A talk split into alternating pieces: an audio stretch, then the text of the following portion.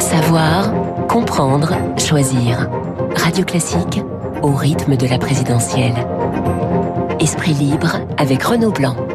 8h44 sur Radio Classique, Esprit Libre avec Eugénie Bastier du Figaro et Yves Bourdillon des euh, Échos. Je parlais de la situation militaire avec le général Trinquant il y a quelques minutes. Il y a aussi la, diplomatie qui, qui s'active, mais qui, selon euh, votre papier, Yves, hein, votre papier de ce matin dans les Échos, s'active en vain. Oui, ben, il faut reconnaître qu'il y a effectivement des contacts tout à fait légitimes entre les différents dirigeants quasiment tous les jours, mais il faut bien voir que la porte de sortie de, crise est très étroite, puisque Vladimir Poutine a clairement montré ses, ses, buts de guerre qui sont à peu près euh, totalement incompatibles à la fois avec ce que l'Ukraine pourrait accepter et ce que l'OTAN euh, pourrait éventuellement accepter. Ils ont réitéré leurs exigences hier, euh, la neutralité de l'Ukraine, mais aussi la reconnaissance de l'annexion de la Crimée, le Donbass. Donc, euh, il me semble que c'est surtout sur le terrain militaire que la situation va, va être importante dans les jours qui viennent, avec notamment la, la bataille de Kiev que l'on annonce depuis dix jours, qui n'a toujours pas débuté, mais qui va débuter. C'est ça l'élément important. Les diplomates resteront derrière. Eugénie, sur cette détermination, j'allais dire, ce courage des Ukrainiens, c'est ce que vous retenez de ce début de combat? On parlait d'une guerre éclair du côté russe, elle n'a pas lieu parce que parce que les Ukrainiens résistent avec euh, Tout à fait. euh, admiration et courage de, de, notre part. Oui, ce, qui, ce que je remarque et qui, qui, est frappant dans ce début de, de guerre, c'est euh, l'aspect contre-productif de l'action de Poutine, puisque finalement euh, l'Europe était moribonde, il l'a réveillée, euh, l'Ukraine était divisée, il l'a unifiée, euh, puisqu'on a vu par exemple son ancien rival à la, à la présidentielle ukrainienne, Poroshenko, prendre les armes et lui-même euh, être dans le, dans le combat. Euh, donc ça nous montre que euh, finalement euh, c'est assez intéressant, c'est une vieille leçon de l'histoire qui, qui, revient, c'est qu'il n'y a pas de nous sans eux et que finalement l'ennemi crée souvent la cohésion nationale. C'est ce que Régis Debray appelait d'ailleurs le, le théorème de l'incomplétude en disant que finalement il n'y a pas de, de tout politique qui peut, euh, qui peut advenir et survenir et survivre s'il n'y a pas un élément extérieur pour le consolider. Et Poutine finalement est l'élément extérieur qui a permis de, de, de consolider euh, l'Europe et on voit d'ailleurs une Europe qui était très divisée, y compris d'ailleurs avec les pays de l'Est, puisque des pays comme la Pologne ou la Hongrie étaient mis sur le banc des accusés. Aujourd'hui, on voit qu'ils sont en première ligne pour accueillir les Ukrainiens.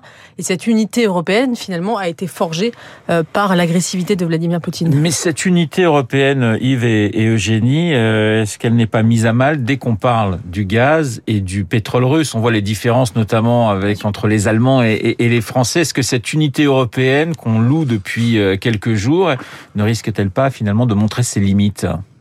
Ah, le, la limite pourrait être à 3, à 3 euros le litre d'essence, par exemple, effectivement. Ouais. Donc, ouais. euh, il y, a, y a forcément un sacrifice que les Européens ont, ont du mal à faire, euh, à l'inverse des États-Unis, qui sont dans une situation énergétique différente. Mais déjà, ce qui a été accompli en, en termes d'unité est, est, assez spectaculaire, puisque euh, la Hongrie et la Pologne euh, étaient quand même un peu les euh, des parias au sein de l'Union européenne, l'État de droit, etc. Bon, maintenant, on oublie tout, tout cela. Et il y a quand même une cohésion qui me semble pouvoir euh, rester en place. Les Allemands ont quand même euh, arrêté Nord Stream 2, c'est un sacrifice considérable pour eux.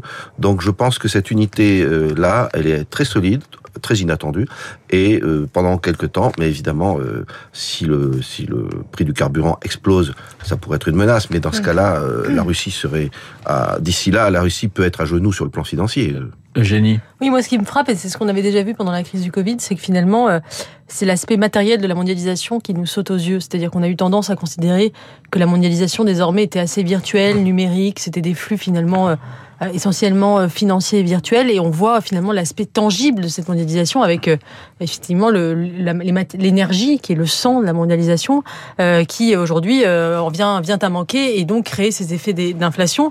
Et, euh, finalement, euh, on voit que l'économie matérielle, le côté brut des choses, euh, nous éclate à nouveau à la figure. Là, on a eu tendance à, considérer que, c'était secondaire. C'est vrai que Yves, là, vous parliez de, de ces problèmes économiques qui sont énormes.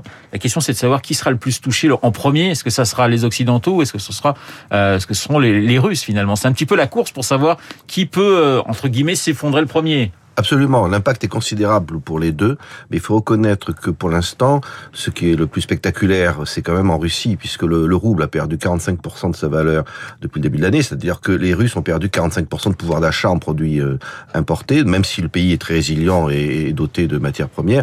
Il faut voir aussi que le gel des réserves euh, de la Banque centrale est un coup sans précédent, probablement pas prévu par le Kremlin, et qui empêche la Banque centrale euh, d'abord de soutenir le rouble, voire de sauver des banques commerciales donc il peut y avoir un effet domino avec des Russes qui retirent leurs économies euh, des banques.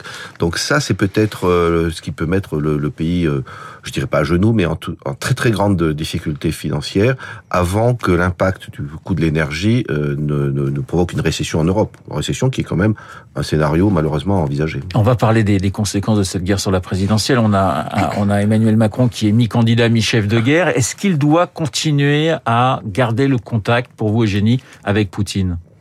Oui, bien sûr, évidemment. Mais Macron euh, a, depuis le début de cette crise, l'oreille euh, de, Vladimir Poutine, à, savoir effectivement si euh, s'il a une quelconque influence, c'est une, une, deuxième, une deuxième chose à considérer, parce qu'on a l'impression que pour le moment, c'est beaucoup de, de dialogue, qu'il ait une oreille dans laquelle Vladimir Poutine déverse sa, sa, propagande et son discours, mais que derrière, les actes ont du mal à, suivre, parce que la France, effectivement, aujourd'hui, n'est plus une puissance euh, assez forte pour euh, pouvoir jouer véritablement sur le cours du monde. Et, euh, peut-être que d'autres acteurs d'ailleurs vont rentrer dans la, dans la valse diplomatique avec plus d'efficacité. Sans doute la Chine peut jouer un rôle. Mais justement, Yves Bourdillon, 1h45 de discussion entre Poutine et Macron. Qu'est-ce qu'on peut se dire pendant 1h45 quand on a des, des j'allais dire, des opinions aussi, aussi différentes et aussi tranchées d'un côté comme de l'autre? Eh ben, je ne sais pas. C'est déconcertant parce que même en enlevant le temps de la traduction, mm. donc on divise par deux, mais euh, effectivement, les positions sont tellement différentes. Et puis, ne serait-ce qu'il y a déjà un élément,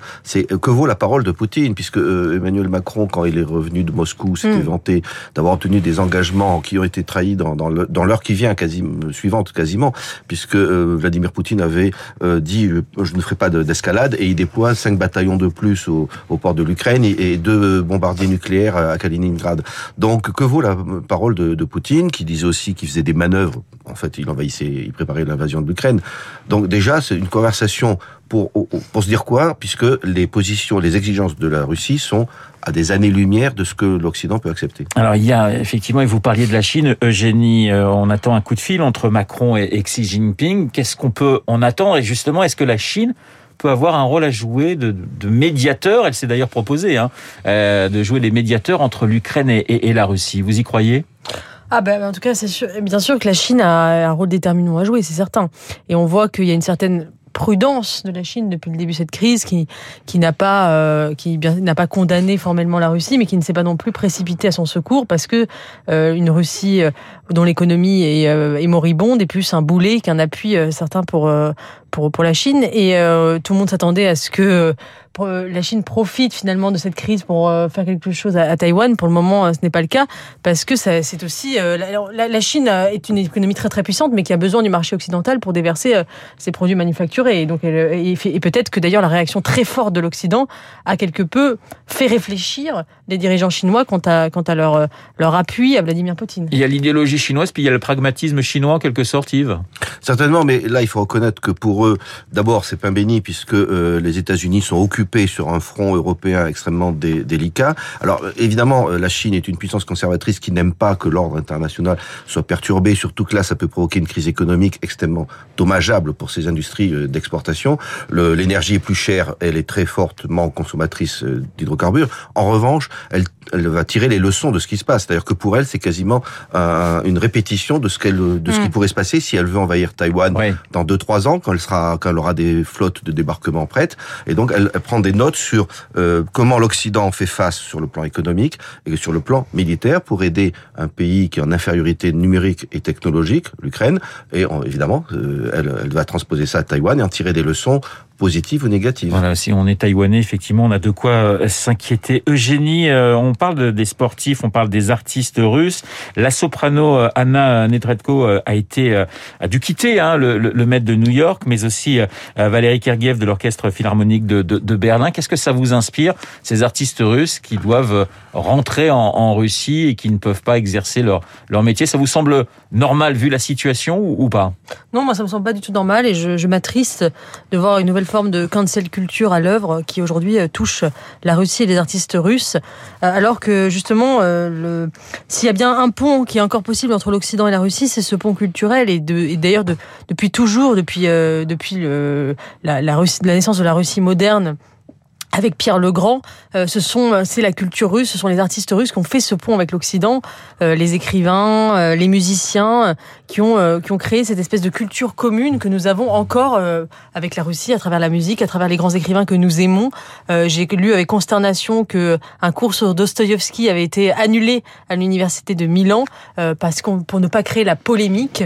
je trouve ça absolument affligeant. Il faut au contraire lire plus que jamais les auteurs russes pour pour nous imprégner justement de, de, de, cette, de, cette, culture, culture qui, qui s'est toujours euh, d'ailleurs constituée en, en, rivalité, en comparaison avec la culture occidentale, et c'est ça qui est fascinant dans la culture russe, c'est que c'est à la fois une, une culture différente et en même temps qui nous ressemble. Et c'est cette altérité, c'est l'altérité qu'ont sans cesse cherché les écrivains russes, ce qu'on appelait véritablement le débat entre occidentalistes et slavophiles. Euh, c'est le fil conducteur de cette culture russe. Et souvent, il faut rappeler d'ailleurs que les écrivains et les artistes russes euh, euh se sont euh, opposés au pouvoir en place, au tsar, puis au, pouvoir communiste. Et encore aujourd'hui, à Vladimir Poutine, par exemple, je pense à Sveltana Alexievitch, la prix Nobel de littérature, qui est aujourd'hui, euh, qui est biélorusse d'ailleurs, et qui est aujourd'hui réfugiée en Allemagne parce qu'elle elle peut plus vivre en Russie qui, euh, qui a signé d'ailleurs une pétition contre la guerre. Ce qui n'est pas le cas d'Anna Nebretko, qui elle soutient Poutine. Elle soutient Poutine, mais elle a condamné la guerre euh, dans, dans une euh, dans une prise de position sur sur sur Instagram en disant qu'elle condamnait absolument la guerre. Est-ce qu'il faut demander aux artistes russes de de cracher sur leur pays et de condamner fermement et de s'en détacher, de s'en couper pour avoir le droit encore d'exercer leur métier? Je ne suis pas sûre que ce soit une solution à long terme parce que c'est ce pont, ce fil ténu qui nous qui nous relie encore à la Russie qu'il faut, à mon avis, euh, rendre vivant. Il nous reste une minute pour parler de, de, la présidentielle. On va faire très très court. Il y a juste une question qui m'intéresse. C'est euh, Emmanuel Macron qui hier a annoncé qu'il ne ferait pas de débat euh, avant le avant le premier tour. Alors, vous êtes choqué ou c'est la tradition? Je vais commencer par Yves très rapidement. C'est un peu la tradition des, des, des différents présidents de, de la Ve République. Non, non, pas de débat quand le président sortant, pas de débat de, avant le premier tour. C'est pas parce que quelque chose est traditionnel qu'il faut l'accepter sans discuter. Il me semble quand même qu'il y a un débat légitime sur un bilan et sur un projet. Euh, là, s'il n'y a pas de si le seul débat acceptable est au deuxième tour, c'est quand même extrêmement réduit. Il n'y a plus de campagne. Déjà que cette campagne est quasiment kidnappée par le conflit ukrainien entre la Russie et l'Ukraine, euh, il y a un problème là. C'est-à-dire qu'il est légitime qu'il y ait